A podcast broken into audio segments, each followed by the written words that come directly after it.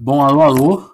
Esse não é um telefonema, mas é um novo podcast aqui, uma nova iniciativa, né, da iniciativa Telefonemas, se pode falar assim, que é o Speak Easy, que é um podcast onde eu já trago aqui a minha amiga Ana Clara, pra gente conversar sobre diversos assuntos, coisas que a gente tá assistindo, coisas culturais, porque a gente, a gente conversou isso meio por alta, né, Ana? Eu vou até falar antes de te apresentar, espera aí. Que é um podcast, assim, um papo solto, né, nessa fase nossa de quarentena. É um papo meio anti-quarentena, e pra gente ocupar a nossa cabeça, né, com as coisas que a gente está assistindo e também ocupar a nossa cabeça conversando, falando mais, tendo um certo apoio, um apoio entre a gente e entre vocês ouvintes, né? Ana, se apresenta aí, você é jornalista, o que, que você faz da vida? Olá, gente, bem-vindo aos novos ouvintes do novo podcast Speak Easy. É, obviamente, bem, muito obrigada, bem-vindo aos, aos ouvintes do Telefonemas também. Isso é praticamente um Telefonemas, Fit, Ana Clara. É como é... se você fosse uma convidada toda semana. Exatamente. Então, é uma grande honra ganhar um Telefonemas fixo é, para minha pessoa. é, basicamente, eu sou ex-editora do, do Rock and Beats, um finado é, pequeno gigante da música independente no Brasil. Depois eu tive Exato. uma site de cinema. É, e, e, fiz várias coisas, inclusive apresentei o podcast do His Dark Materials na, na HBO. E sim. sim, já fiz de tudo. Atualmente eu trabalho com vinho, porque a vida é assim. E eu imagino que vocês também estejam é, adeptos é, da apreciação alcoólica nesses últimos dias, né? Porque, sinceramente, todo mundo tá. É, mas eu queria falar com vocês é, nesse início, assim. Aqui é tudo livre mesmo. Explica o conceito do nosso nome, né? Exato, vocês vão escutar bastante. Quanto mais livre eu falo, mais meu sotaque aparece. É, mas o que acontece aqui é tanto eu quanto Vinícius Félix somos é, uhum. é, dinossauros de um mundo da blogosfera é, passado. É, somos criaturas dos anos 2000, mas hoje estamos inseridos nos novos loucos anos 20.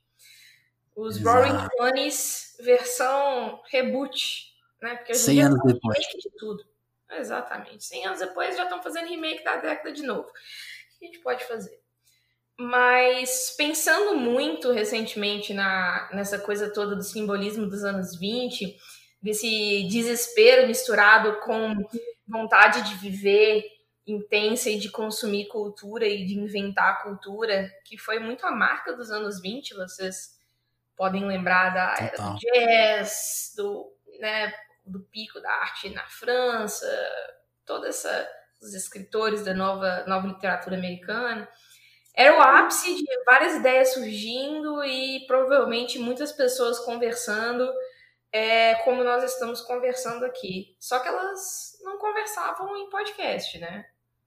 É, elas tinham que procurar outros, outros meios e outros balcões escusos e sujos de marca de copo de uísque para ter essas conversas.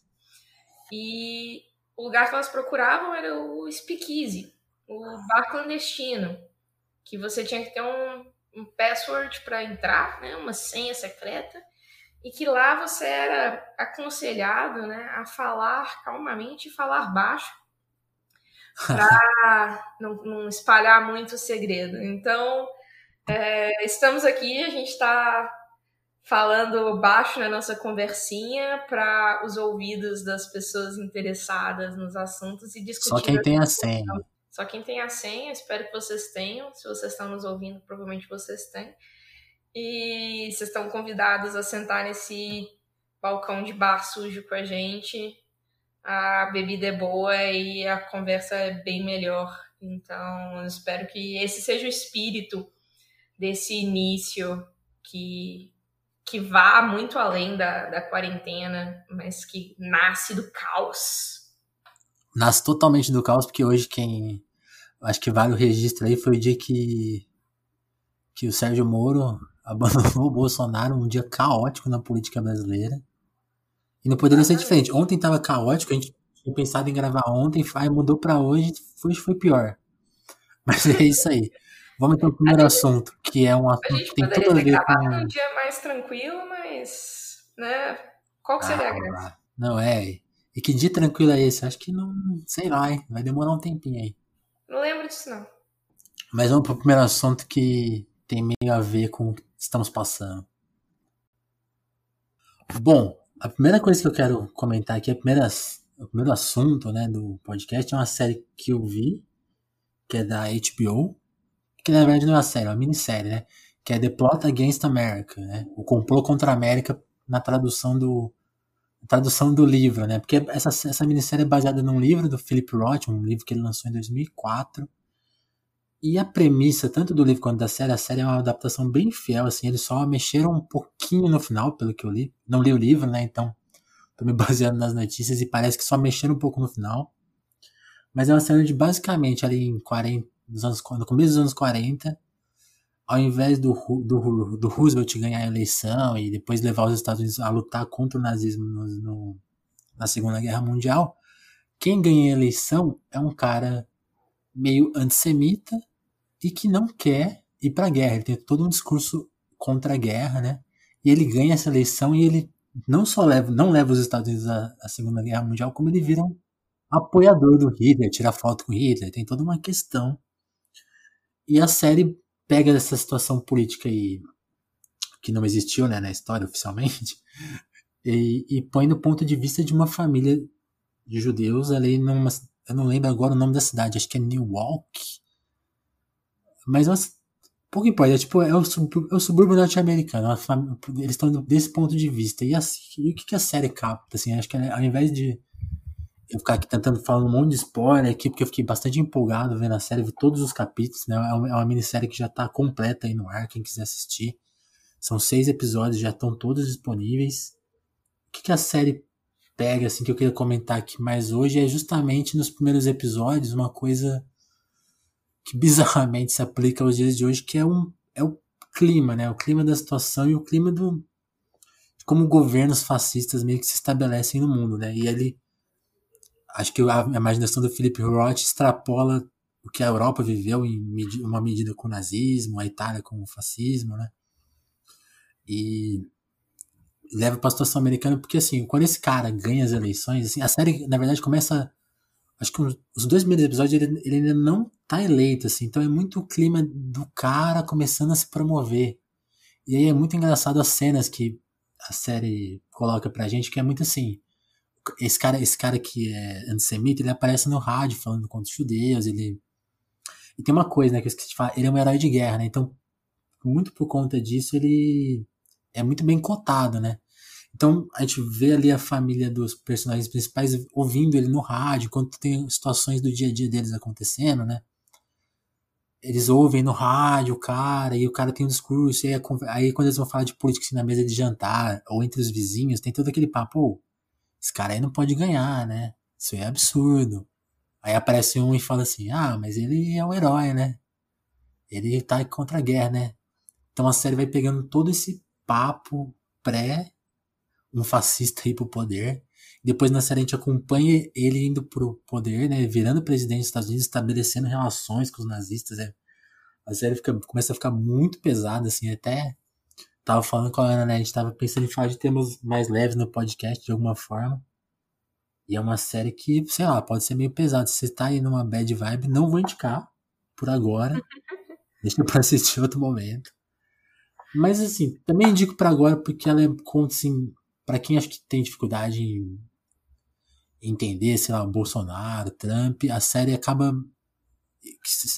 bizarramente, né, ao ser uma coisa de ficção, mostrando como funciona a coisa do fascismo mesmo, assim, é tipo, na série, os primeiros episódios a coisa vai muito leve, muito leve, e sem dar muito spoiler, é, o bicho pega no final, assim, sério, né, a gente, a gente começa a ver, e aí, e aí tem outro aspecto que eu também, para ter uma discussão aqui, uma conversa sem spoilers, a imaginação do Philip Roth aí para escrever o livro foi o Bush de 2004, e o David Simon, né, que é o produtor da série, na, disse, tava vendo, tava vendo uma entrevista que ele deu pra Liv Brandão no UOL. Aí, se estiver ouvindo o podcast, me espelhei nesse, nessa entrevista que você fez. Ele relata, né?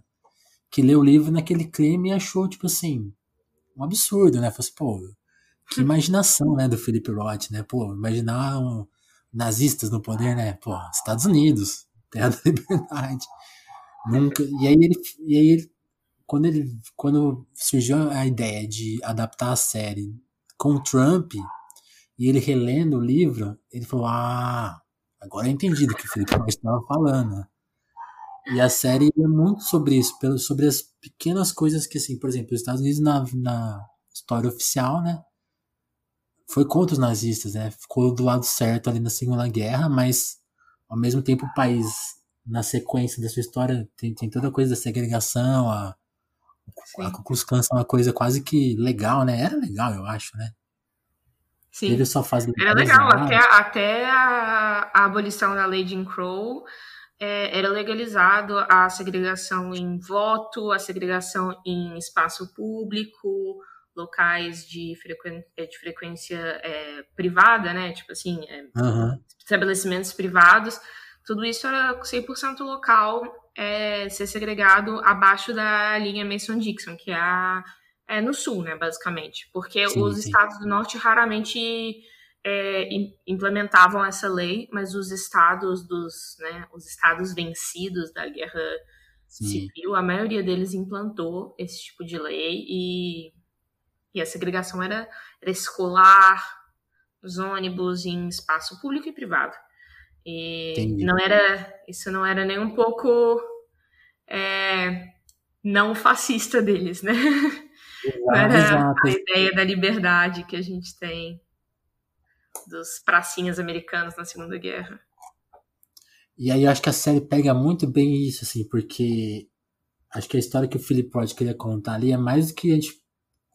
Até tava. Acho que eu vi um comentário no Twitter muito assim, ah, virou moda, né? É, imaginar o que aconteceria se, se os nazistas tivessem ganhado. E acho que o Philip Roth quis abordar assim, de certa forma, eles ganharam, assim, em alguns aspectos, né? Alguns pequenos aspectos da vida têm traços de de muito preconceito, de assim, coisas. Então, quando a série mostra a Ku assim, é muito real, né? E, assim, a gente, a gente imaginar, tipo, que ali ainda no começo dos anos 40, né? Teríamos pelo menos mais 20 anos dessa perseguição, dessa, dessa coisa pública horrível, assim, e a gente vê os personagens passando por todos os dramas e vendo.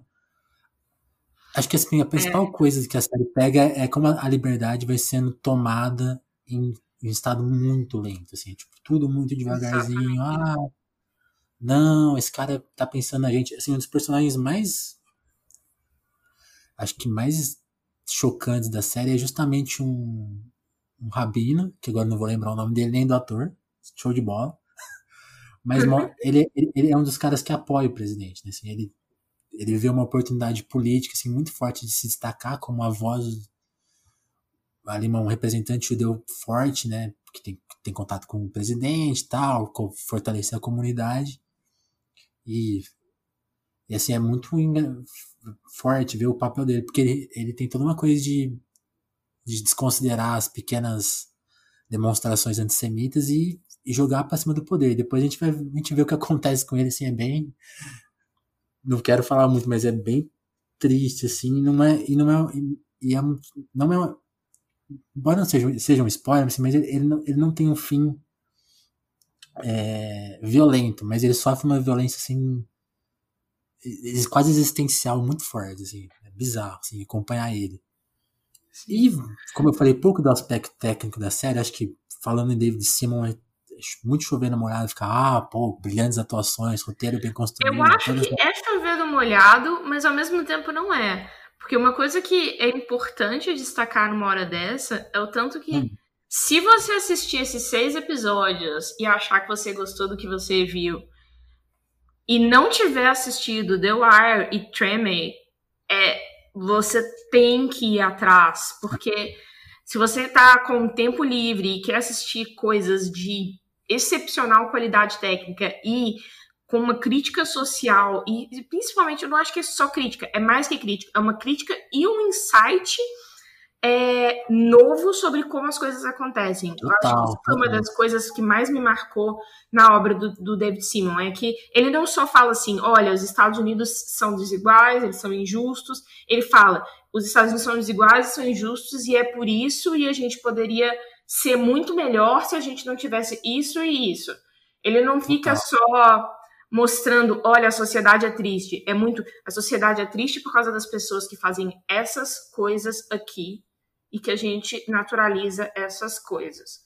E eu acho isso muito claro no David Simon. E se você nunca viu The Wire, e se você nunca viu Tremor, assim que terminar o The Plot Against America, assiste. E aquela coisa, é, é bad uhum. vibe? É bad vibe. Mas por incrível que pareça, assistir coisas bad vibes que não são relacionadas ao Covid não tem me feito muito mal, porque eu começo a pensar em coisas diferentes e eu acho que tira um pouco daquele ciclo de pensar só no, no que está acontecendo agora e pensar nas coisas com um, é, um escopo maior e com um escopo Sim. mais inteligente. Que é, existem bad vibes que são de outras épocas ou que são muito maiores do que o que a gente está vivendo agora. Não, total. Acho que isso aconteceu comigo de certa forma e eu indico a série justamente nesse sentido de, de, de dele contar a história muito bem. Como ele ele tem até nessa, nessa entrevista que ele que ele fez com a Liv, ele fala muito do de, de buscar uma imparcialidade. Ele era jornalista, né? Então ele sempre ele tem um pouco essa visão do de não tomar um de não assim, ele não, como ele força muito zero a barra no, no, no lado dele, assim, ele, ele fala que, que, que ele, ele tá à esquerda, assim, basicamente, mas ele, como ele não, não foca na questão política nesses termos, ele foca muito em mostrar a realidade. Eu acho que ele faz, ele consegue passar para quem tem mais dificuldade em, em, avaliar as coisas assim, pô, essa, essa é a situação real. Então, Sim. ele consegue uma credibilidade meio é quase. Isso que, é, isso que é muito louco, assim, porque ele, o David Simon faz não ficção em algumas, algumas séries dele, né? Justamente nessa que é de ficção, ele consegue fazer um trabalho por conta dos nossos tempos, quase de não ficção, assim, porque Sim. conta muito bem o que está acontecendo. E acho que é isso. Aí só para destacar uma parte técnica que a gente até conversou antes, né?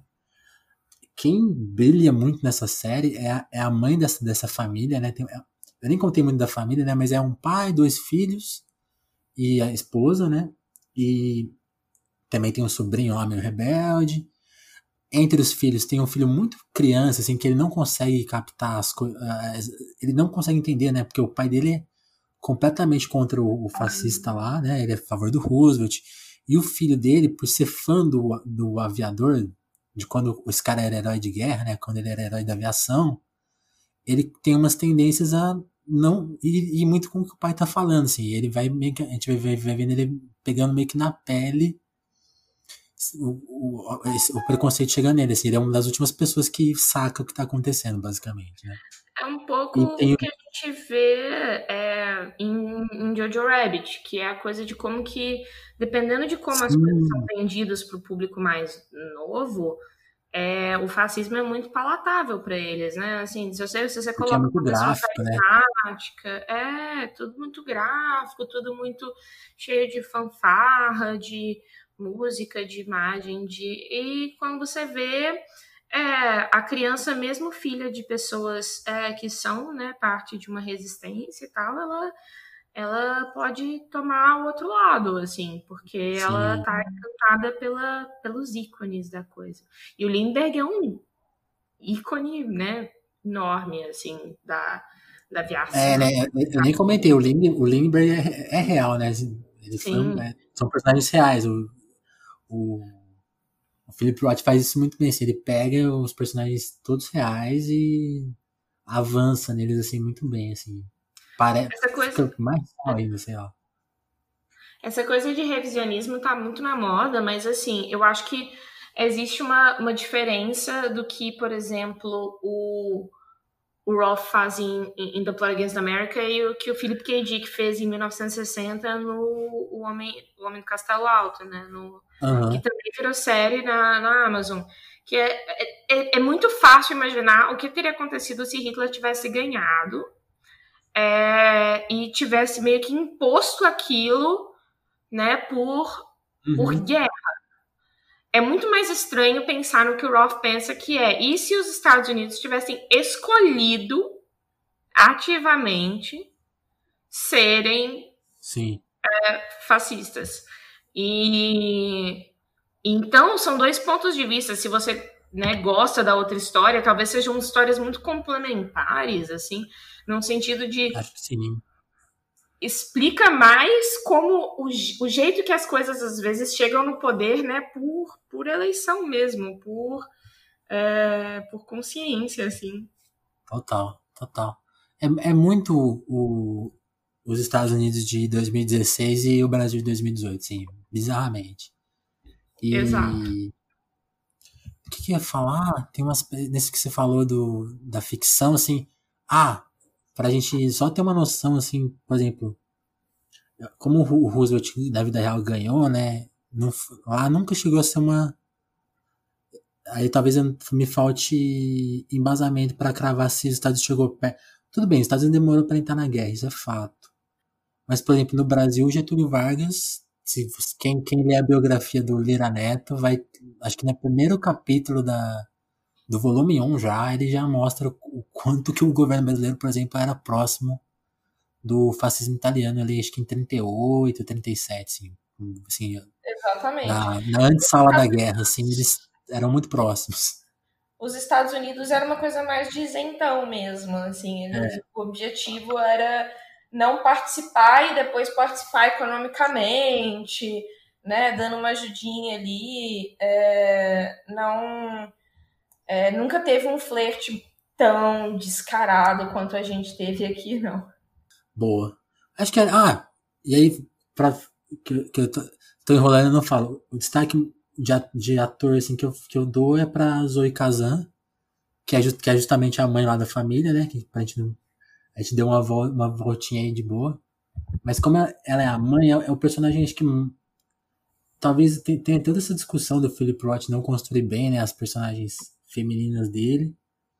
Mas a série, não sei, aí me falta ler o livro para saber como que ele construiu no livro, mas a série consegue dar uma boa dimensão do, de quem ela é, de, do que ela pensa, porque ela é um personagem muito interessante, porque enquanto o marido dela é o Zé Politiqueira, que ficou ouvindo rádio, ela sente to todos os efeitos de uma forma mais diferente, assim, porque ela consegue se preocupar mais com os filhos, assim, porque ele, ele é um pai meio ausente, assim, ele tem poucas cenas dele conversando com os filhos, assim, é, é meio bizarro, ele só liga pro rádio, pro trabalho, e ela fica meio no meio de campo ali, vendo a falta de compreensão dos filhos, tendo que lidar com ele, porque ele é meio estourado da cabeça, fala umas cagadas, assim, na mesa na mesa de jantar, e ela, só que ela, assim, ela é muito fechada na questão de, de ser contra, né, o Lindenberg, o Linder, contra o cara lá, que eu não sei falar o nome, mas ela tenta segurar a barra, até porque a irmã dela, que é interpretada pela. Ah, agora eu esqueci o nome, é a, é mais famosa da série. Ela é tem um essa irmã dela tem um caso lá com o Rabino que eu já mencionei, né? Que é o aliado do presidente e tal. Então ela, ela, ela é a que mais lida com todos os, os, diferentes personagens da série, os filhos, essa irmã e o marido. E ela vai ganhando um, papel muito fundamental ao, longo dos episódios. Ela é mais apagada nos primeiros, mas à medida que a série vai avançando, ela vai ficando cada vez mais importante. E as melhores cenas assim dos últimos episódios são com ela, ela assim e ela destrói, assim, a Zoe Kazan. Eu até tava, tava falando com você, né, Ana? Assim, talvez seja o primeiro papel mais adulto e central dela, assim, e talvez indique aí que ela vai ter um, uma puta carreira pela frente. É, ela merece uma, uma carreira muito legal há um tempo. Ela meio que despontou com o, o segundo filme dos diretores de Pequena Miss Sunshine, que chama Ruby Sparks, que é um filme bem legal. É, nem, nem todo mundo assistiu na época que foi lançado. Mas recentemente ela começou a, a, se apagar um pouquinho, fazer um pouco menos de papéis, fazer uma curadoria maior, acho, dos papéis. E como eu estava falando com, com o Vinícius no, na nossa conversa, a gente. É, uma das coisas que mais me marcou dela nos últimos anos foi o papel dela em A Balada de Buster Scruggs, dos Coen, que é um papel pequeno, porque todos os papéis são pequenos, porque é um filme de antologia, né? Então ela é a principal de um dos curtas. E ela tá excepcional nesse curta. Mas o interessante de comentar, talvez no caso do casting dela, é como que ela é neta, talvez, da figura mais controversa da história do cinema americano, que é o Elia Kazan. Total.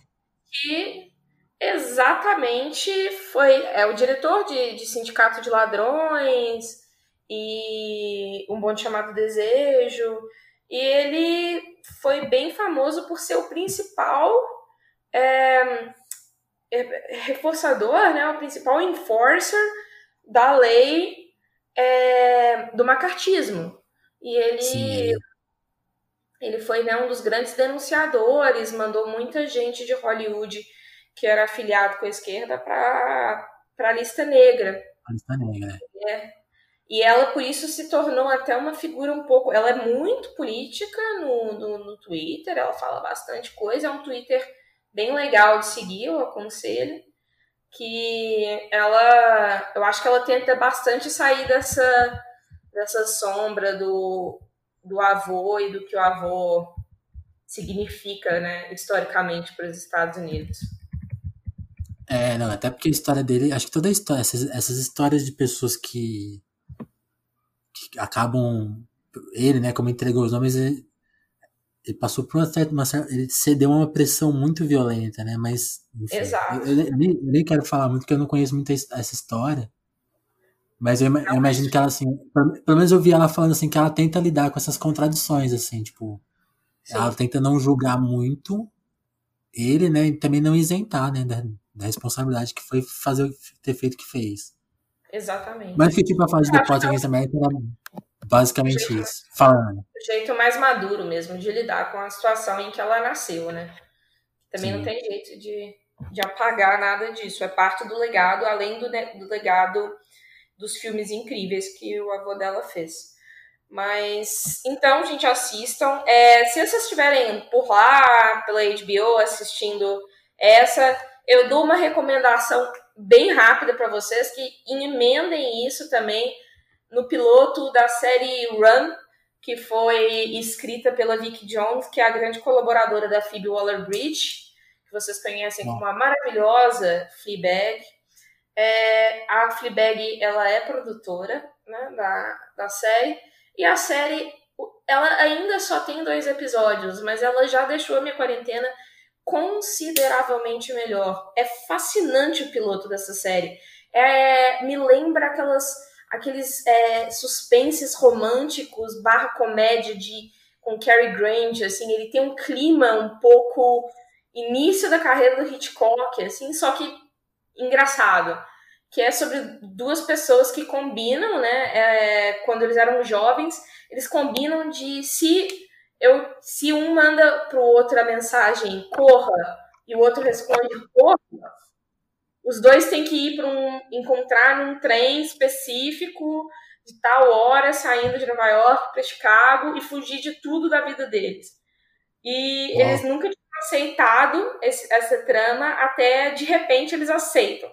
Um manda corra, um responde corra e os dois estão de repente fugindo das suas vidas e indo viver o caso de amor que eles tinham quando eles eram mais jovens mas ao mesmo tempo tem esse clima de o que, eles estão deixando para trás?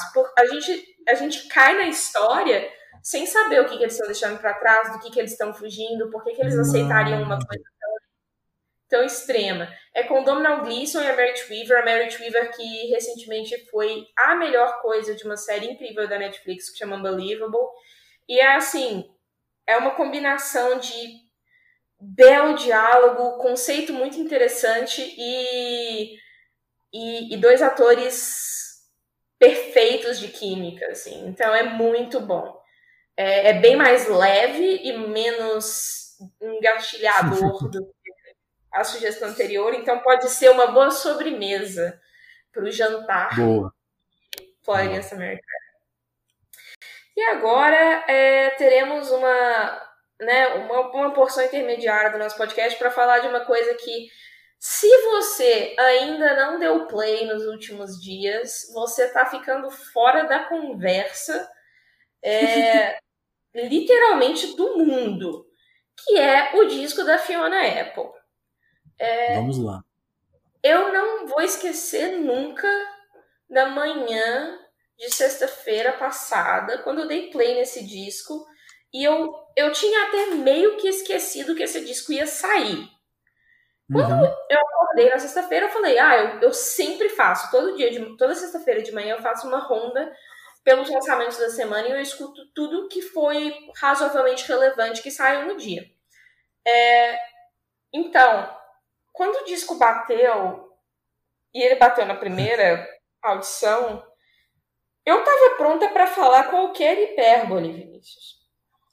Mesmo. Eu tava pronta para assim, o que, que, o que, que a Fiona Apple quer de mim, sabe? Eu, eu aceito. Ela quer que eu, sei lá, defenda a casa dela pro resto da minha vida. É, sabe? Eu, eu, não sei o que, que ela quer, mas eu, eu aceito, porque eu fiquei sem palavras. Eu não esperava um disco deste porte saindo nesse período. Uhum. E eu estava desacostumada com um disco desse porte saindo em muito tempo. O que, que você achou? Não, então, eu também fiquei surpreso, né? Acho que tem um contexto aí. Esse, a, a Fiona, acho que ela tinha esse disco. Tentaram, né? Lanç, tentaram jogar para ela. Ah, a quarentena tá aí, né? Então não lança agora. E ela, justamente, né? Ela falou: não, não vou sentar em cima dessa, dessas músicas. Pô, é pra lançar agora, né? Por isso que ela adiantou. Graças a Deus. ah, e tem isso, né? Para quem não tem um contexto aí dela Sim, ela, sei lá, acho que você pode explicar melhor do que eu, né? Mas, tipo, nos anos 90, ela tinha uma. Uma. Uma vibe quase de anti-popstar, né? Ela andava. Ela tava nos, nos grandes circos, né? MTV, premiação da MTV, o pessoal de Hollywood ali. E ela vai meio que se afastando do mundo ao passar dos anos, né? Basicamente. Então, esse Exato. disco ela meio escreveu na quarentena pessoal dela, né? De muitos anos, né? Exatamente. Esse disco, na verdade, o caso da Fiona Apple, ele é um caso que a gente vê se repetindo com algumas estrelas é, com uma certa frequência. Eu acho que é uma coisa que pode acontecer, inclusive, com algumas estrelas que estão é, no mercado agora, uma Billie Eilish, uhum. é, pessoas que própria, o próprio início da carreira da, da Lana Del Rey, que é o seguinte, são pessoas que elas elas conseguem um hit muito grande bem no início da carreira.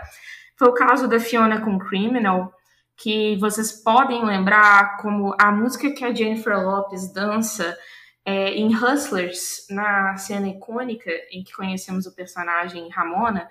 É, mas aquela, aquela música ela criou um impacto muito grande, estético, é, de proposta, em uma época que a MTV estava buscando um pouco uma, uma versão um pouco mais perigosa de um tipo de popstar que era a popstar que a gente brinca de ser a popstar Lily Fair, que é a popstar feminista de cabelo grande, com uma certa influência de uma Kate Bush, de uma é, Carol King, é, de toda essa era é, mais é, anos 70, assim, e veio essas mulheres da, que faziam esse festival de música na, nos Estados Unidos, Lily Fair, que era Tori Amos, a própria Alanis, a Jewel, essas pessoas que tinham um clima de ah, sou um pouco hippie, de esquerda, contra tipo assim, mas eram, eram bem safe. A Fiona Apple chegou com Criminal e mostrou que ela era, não era nem um pouco safe ela era a versão, né? Ela era o megazord desse, desse tipo de, de popstar. Ela era muito mais feroz Sim. e ela tinha uma voz é, criativa dentro da, da música dela, muito mais é, pra frente, agressiva, poética, menos pop.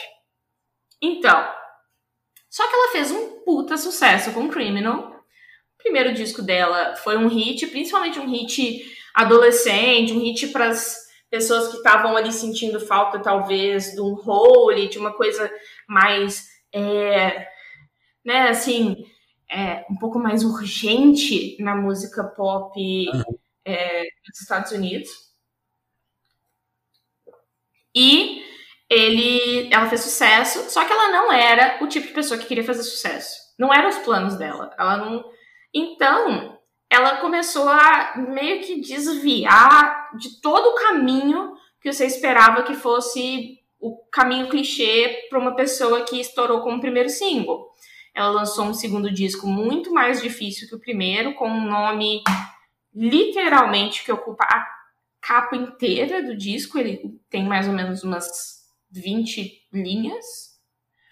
É, eu só posso chamá-lo de When the que são as. Que por muito tempo três... foi o maior título da história, né, de um álbum. Exato.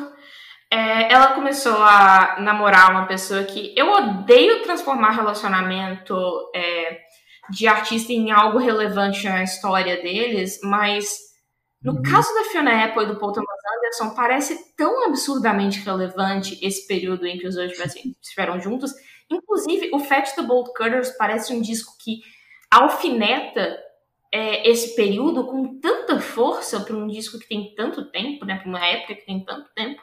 É, eu acho que ela Sim. guardou muita coisa naquela época na, né, para ela e ela resolveu soltar tudo sobre um certo narcisismo do, do mundo de Hollywood, sobre relacionamentos emocionalmente bem abusivos e sobre o uso de drogas pesado, que ela, numa entrevista para Spin, ela já é, ela já falou que realmente é sobre ele e que era bem deprimente a, a quantidade de, de cocaína que ele consumia no período do relacionamento deles.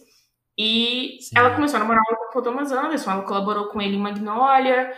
E eu acho que isso foi começando a levar ela para um outro nicho de popstar. E agora eu acho que com esse disco ela é a anti-popstar. Ela fez esse disco em casa, tem barulho de cachorro, é, é tudo feito de uma maneira bem solta e com uma com pouquíssima pretensão possível comercial, assim.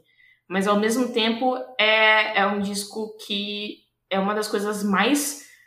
Não que não tenha referências antigas e tenha muito de é, várias artistas é, conceituais dos anos 80, ela faz uns cantos, é, tem um pouco algumas referências de letra para Bjork, mas é um disco que me soa muito fresco, novo. Sim, sim. Que é algo que tem muito tempo que... que eu não falo. Eu acho que é muito. Quando a gente compara, por exemplo, com a Bjork, que talvez seja da meio que a Bjork é mais antiga, né? Mas assim, alguém que, que tinha discos bons na época ali, já da Fiona, né? Assim, a, a, evolução da Bjork talvez seja muito mais sei lá, com discos mais elaborados, tipo, esse disco ele é muito, ele é elaborado de outro jeito, né, assim, tipo, instru, o instrumental dele é meio rústico, né, tem, tipo, uns, alguns poucos pianos, muita percussão, e ele realmente, sim, não sei se você tem essa sensação, ele foi feito em casa e, assim, você ouvindo, parece que é mesmo, você tá ouvindo uma música feita num, sendo, sendo feita num quarto, né, tipo, Sim. Tem, tem o que se falou, né, dos cachorros, tipo assim, parece que ela tá gravando ali na sala dela, tipo assim, se alguém batesse na porta ia sair no disco, assim. É Sim, ela não iria né? cortar. De jeito nenhum. Ela ia querer manter a, a, porta abrindo. Ela já falou que alguns dos das percussões em algumas músicas, principalmente na música título, são coisas que ela achou na cozinha dela. E, e eu acho que a grande diferença, talvez, que eu observo da carreira recente da Bjork, que inclusive eu fui ano passado né, na exposição da Bjork no, no Museu de Imagem do Som e eu chorei, assim, era. É, ela, é um, ela é gênio demais. Mas ela tem uma, um refinamento de conceito, de poesia, que é muito pensado. Eu acho que a, a Bjork, ela pensa muito no disco, ela pensa muito em que palavra está ali, em que conceito é que ela vai usar. É muito né? Sim. Eu não acho nem que é over, eu acho que pro, pro que ela propõe é exatamente produzido na, na medida sim, sim. necessária. É, mas, é bem diferente. Exatamente. No caso da Fiona, é catarse. Eu sinto que esse disco é catarse. Ela, ela lembra. Eu, eu amo, eu acho que o meu destaque do disco. Eu tenho várias músicas que eu amo, mas o destaque do disco para mim é Chamika, que é basicamente uma catarse dela sobre como que ela era vista no colégio. E por que que ela nunca esqueceu de uma menina que falou para ela na quinta série que ela tinha potencial, porque ela estava sentada com umas meninas que não eram muito legais e a menina chegou para ela e falou assim: "Que pena que você tá sentada com essas meninas, porque eu acho que você tem potencial". E a, a Fiona ela resolve em 2020, provavelmente, sei lá, né, 30 anos depois disso, pensar assim, o que, que a Shamika queria dizer com que eu tinha potencial, Isso. sabe? Você viu, é, você viu a história dessa letra? O quê? Você viu? Eu tava lendo sobre essa. Você viu a história da letra, o bastidor dessa letra? Eu vi alguns, me conta qual. Então, eu não, Do... sei, eu não sei se eu li errado, né? Mas ela, te, ela teria escrito pensando que a Shamika não era real. E aí uma professora dela mandou um e-mail, uma professora que ela não perdeu contato, escreveu para ela e falou assim: Nossa, você lembrou dela, né? Tipo, aí a falou: Ela quem? Ela existiu. Exato. E que a, a, a, professora dela, inclusive, mandou, acho que o perfil da Shamika, ou, ou, ou contou para ela que a Shamika é uma pessoa super legal hoje em dia. E ela pensou assim: ah, pelo menos a menina que achou que eu tinha potencial é uma pessoa legal. É muito boa essa história. E eu, eu, eu acho que isso aí, essa história dá, dá, uma noção de como ela, quando você falou em catarse, acho que dá uma noção de tipo, assim, ela, ela resgatou coisas que ela nem lembrava nesse disco. Histórias Exato. assim que ela nem e me deu muito essa sensação de que se a gente para para pensar, a gente tem muita coisa que a gente meio que embala dentro da gente, empacota e que é um grande reservatório, porque são coisas que dão ansiedade na gente, são coisas que estão na nossa cabeça de alguma maneira, num uhum. nível mais consciente, e que a gente explora isso muito pouco, a gente fala muito pouco disso, a gente então eu sinto que é um disco quase que ele tem aqueles momentos de eureka que normalmente a gente tem na terapia, assim, é, você perceber que existem conexões na sua vida, ela faz conexões, por exemplo, em, em For Her, é, é, uma música que é tanto sobre o relacionamento é, dela, que a gente, pelo menos eu particularmente acredito que seja o, do, do Paul Thomas Anderson, é, que ela fala bem no passado, como uhum. o relacionamento da o, o, caso, né, de abuso é, sexual e gaslighting da Christine Blasey Ford, que acusou o atual ministro da é, atual juiz federal dos Estados Unidos, né, é, o ai me ajuda, Vinícius. Ah, eu não sei o nome, mas é, vamos lá. É o juiz. É, Pesquisem aí, pessoal. Exato, é o que o Kavanaugh. Mas ela relaciona o caso dela porque ela, ela, tem um caso da infância dela, né? Ela tem um caso da infância de abuso sexual e ela tem vários casos de que ela sente que ela foi gaslighted, assim, que ah. ela, ela se ela fala que ela ela fez gaslight nela mesma depois do caso de, de estupro que ela sofreu quando ela era criança que ela só sentia dó do, do estuprador e, e rezava por ele. É, é. As entrevistas, inclusive, se você vai ouvir o Fat the Bolt Cutters agora, é, eu acho impressionante esse nome, né? Porque é um nome que ela basicamente está falando para abrir a porta, para quebrar a corrente, abrir a porta e deixa sair o que, o que tiver lá dentro há, há muito tempo. Leia as entrevistas. As entrevistas estão sendo um, um, material de expansão. Tem uma entrevista grande na Vulture, tem uma entrevista boa na Spin. É, leia as entrevistas para você entender meio que de onde que está surgindo todo esse... Tem o perfil da New York também, que eu não li, mas tem coisa boa ali. Ele uns pedaços. Tem, Exato. Tem até, tem até aquela fofoca maravilhosa que ela falou que a melhor forma de você largar o vício em cocaína é é, ficar numa sala com o Tarantino e o Paul Thomas chapados conversando sobre cinema, que é a coisa mais insuportável que pode Exatamente, gente. Fica essa dica aí para os ouvintes que estiverem precisando. É, eu imagino, eu, eu, li um livro que é bem bom, se vocês quiserem procurar, é do mesmo autor de Como Geração Sexo, Drogas e Rock and Roll é, Salvou Hollywood, que é o, o exposé sobre a geração dos anos 70 da nova Hollywood. Tem um, uma mesma versão que chama Down and Dirty Movies, que é sobre Dirty Pictures, que é sobre a geração dos anos 90 e fala Sério? muito sobre a relação do esse livro é incrível. Eu, eu, li esse livro bem antes do caso Weinstein e ele já fala sobre tudo que o Weinstein fazia com bastante detalhe, mas ele tem uma, uma grande parte sobre o Tarantino e, sinceramente, você entende 100% o que a, a Fiona Apple quer dizer quando você lê esse livro, porque tem vários depoimentos da namorada do Tarantino da época, que é uma diretora de cinema feminista que ganhou Sundance há um tempão e ela, é, ela descreve o Tarantino passando dias na frente da televisão assistindo filmes velhos de Kung Fu e comentando chapado. E assim, você vê que deve ser assim uma maratona insuportável de aguentar. É... Exato. O que não é o caso é, da maratona que a gente quer propor para vocês aqui agora.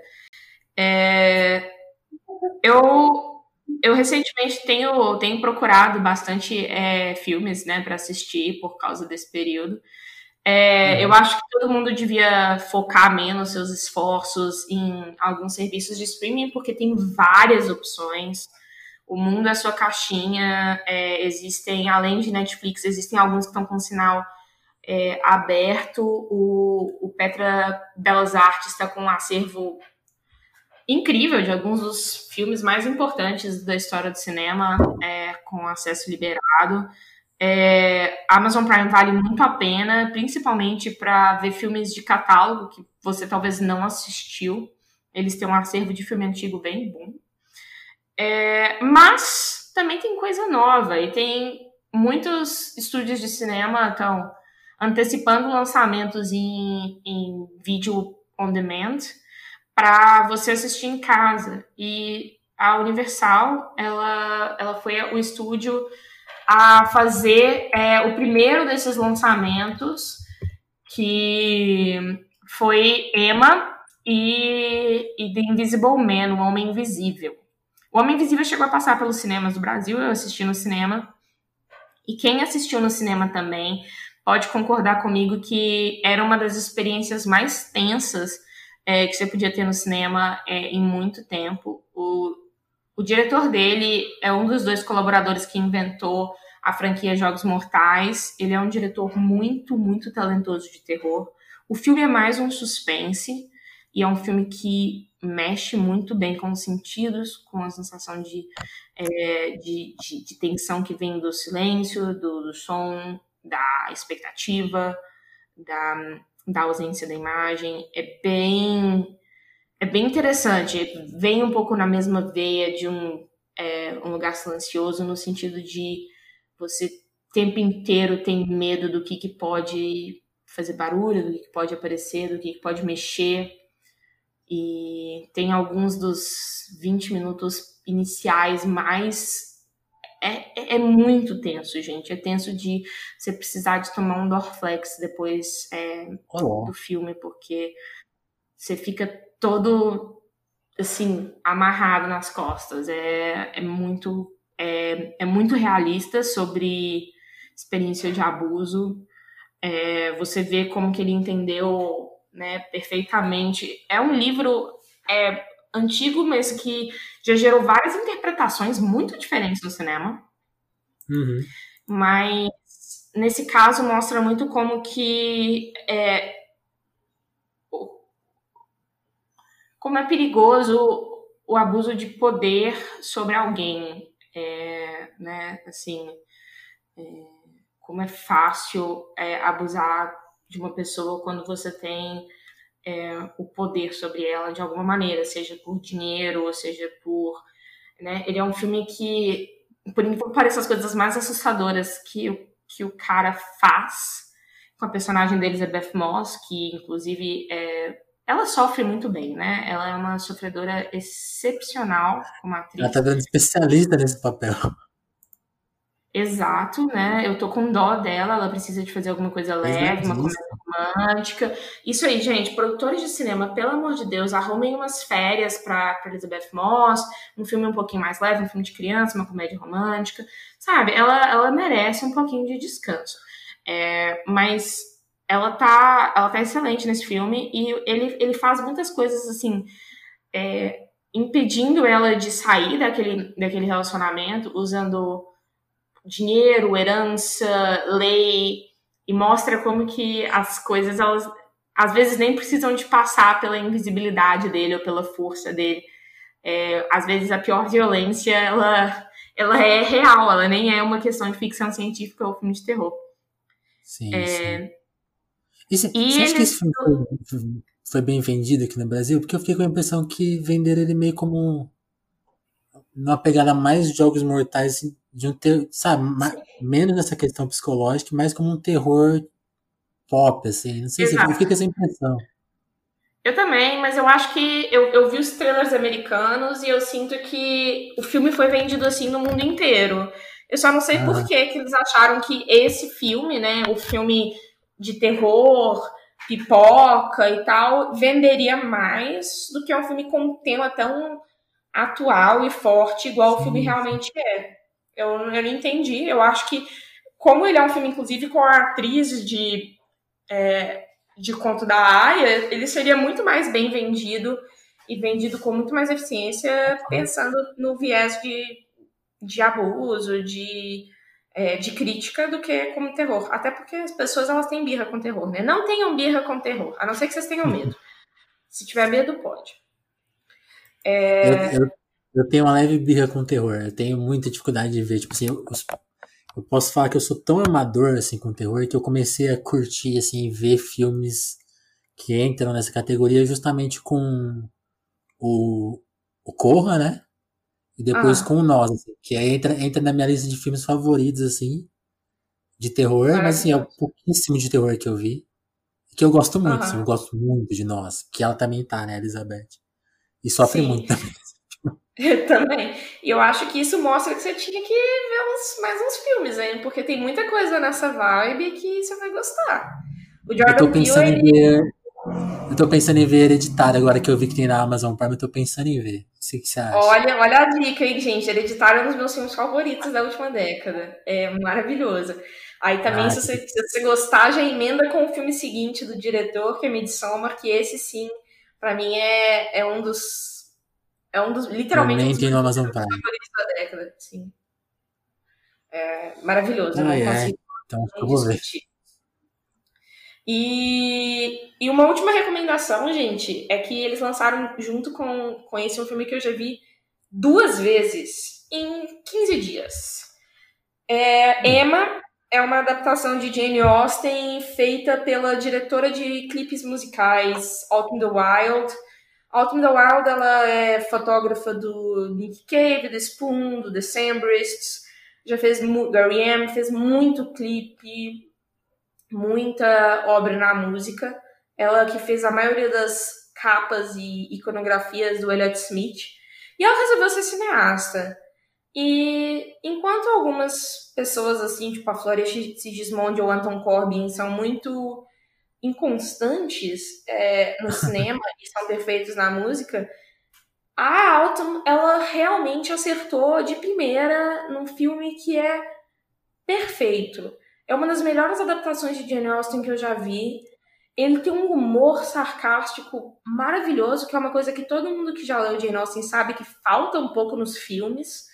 É, os filmes apelam muito mais para o romantismo do que para esse humor. E ele é esteticamente, assim, uma fusão de, de orgulho e preconceito com Wes Anderson, que você vai ficar encantado. Assim, é muito legal. O elenco tá perfeito. A Anya, a Anya Taylor-Joy, que inclusive veio, né, do mundo do novo terror, a atriz de A Bruxa e Fragmentado, ela é excepcional e ela tá assim, ela nasceu para aquele papel. Ela tá com uma postura de garota patricinha snob que é irresistível no filme. E eu só digo. E o, o ator principal é o Johnny Flynn, que foi um pequeno artista folk dos anos 2000, é, na mesma onda de Manfred Sons, Laura Marley, mas que está ganhando todo um novo, é, uma nova carreira atuando, fez Love Sick e agora foi também maravilhoso no, no filme. Assistam, porque vai, de, vai tirar todas as bad vibes de quarentena de vocês, pelo menos por duas horas. Ótimo. Então, reforçando, é o EMA, né? E esse, esse tem que dar uma pesquisada mais profunda, né, pra achar, né? Sim. Mas ele.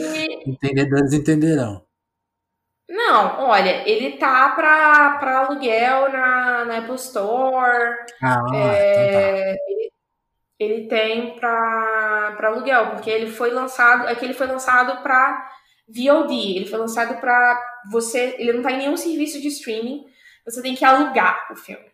Igual Entendi. um Neandertal. Mas ele está disponível para alugar. É. Exato. É vintage, gente. É, vamos recuperar algumas coisas.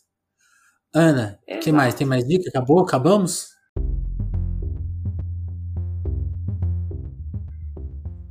Olha, acabamos por essa semana. É, acho que o bar tá fechando. É, é isso. E... Eu gost... A última sugestão, ah. gente, é o Instagram do Caetano Veloso e a luta dele contra a Paula Lavigne para fazer uma live. Eu espero que o Caetano não Esse faça essa é o melhor. Esse é o melhor Instagram do Brasil nesse momento. E o melhor Instagram gringo é o Instagram do Sam Neill, ator principal de Jurassic Park. Ah, não tô ligado que ele tem uma fazenda, ele conversa com o gnomo da fazenda dele e ele tá fazendo curtas metragens editados no Zoom com vários atores australianos e parece levemente que ele tá endoidando. É o caso dele e do, e do Caetano. Que são duas pessoas que parecem que estão levemente endoidando na quarentena. E é maravilhoso assistir isso de casa. Então, assistam. Os dois Instagrams são as melhores coisas do mundo. É isso. É isso, pessoal. Então, agradecer quem chegou com a gente até aqui nessas conversas, nessa nossa primeira experiência. A gente achou que a gente ia falar meia hora, a gente falou quase uma hora. Ou seja, vamos aprendendo a falar menos ou a falar mais, se vocês gostarem. Exato. O que, que você achou, Ana? Eu acho que a gente vai conseguir fechar redondo numa hora. Se for assim, isso. eu tô tranquilo. É e isso, vocês, vocês respondem pra gente aí comentem, mandem, mandem sugestão pra gente também, porque a gente tá entediado, então. Isso, é. Podem mandar dicas do que a gente assistir, porque a gente, a gente mandou vocês lerem livro, lerem, verem série, ver filme. Tem uma semana ocupada aí pela frente, então ocupem a nossa semana também. Exatamente. É isso, gente. Até semana que vem, então. Eu gostei muito, Até quero semana... de novo. Também. Até semana que vem. E boa quarentena para vocês. Boa quarentena, pessoal.